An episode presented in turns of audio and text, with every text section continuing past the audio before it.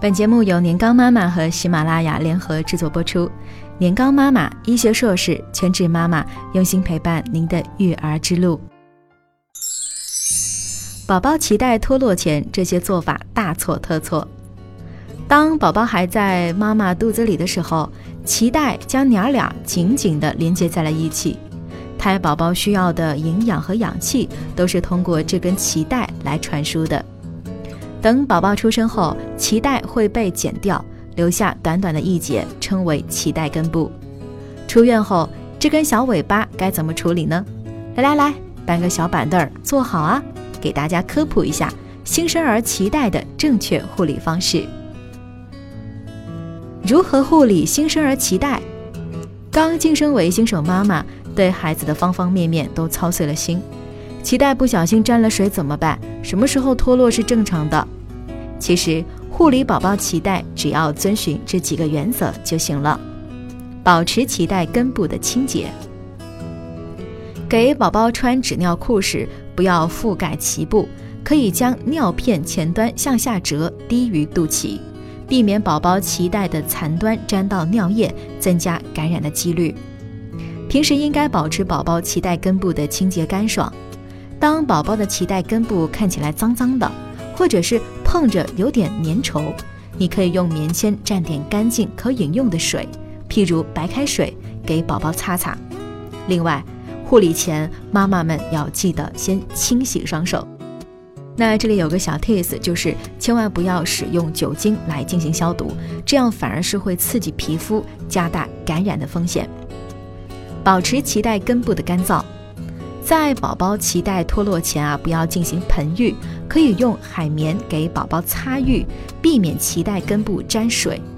万一不小心沾了水，也不要慌张，赶紧用干净柔软的毛巾或者纸巾把脐带上的水擦干即可。天气暖和时候呢，给宝宝穿清透的衣物，尽量让脐带根部能够充分透气，加快愈合的过程。让脐带根部自行脱落。脐带根部一般会在宝宝出生的一到两周时自然的萎缩脱落。等脐带脱落以后，就能够看到宝宝的肚脐眼儿了。在等待脐带脱落的过程中啊，就算宝宝的脐带根部和身体只剩下一丝的连结，妈妈们也一定要管好自己的手啊，不要帮宝宝把脐带扯下来。这种帮倒忙的做法，严重的时候呢，可能会导致宝宝的脐部持续的出血。但是当脐带脱落的时候呢，纸尿裤沾上一两滴血，那是很正常的。什么时候需要看医生呢？如果宝宝脐带出现了异常的症状，宝妈们肯定超级紧张。哎，是不是感染了？需要马上去医院吗？先给新手妈妈们一个大大的拥抱啊！有时候呢，你可能会是担心过度，有时可能是的确出了问题。那看完下面这些知识，妈妈们应该心里有谱了。情况一，宝宝的脐带根部没有脱落完全，根部还残留了一小块肉有芽肿或者是红红的结痂块，有时候会流出淡黄色的液体。别慌，这可能是脐带的肉芽肿，一般呢一周左右就会痊愈了。要是一周后还没有恢复正常，那就去找大夫帮忙处理了。情况二，宝宝的肚脐看起来鼓鼓的，而不是正常脱落后的凹陷状，尤其当孩子哭闹的时候更为明显。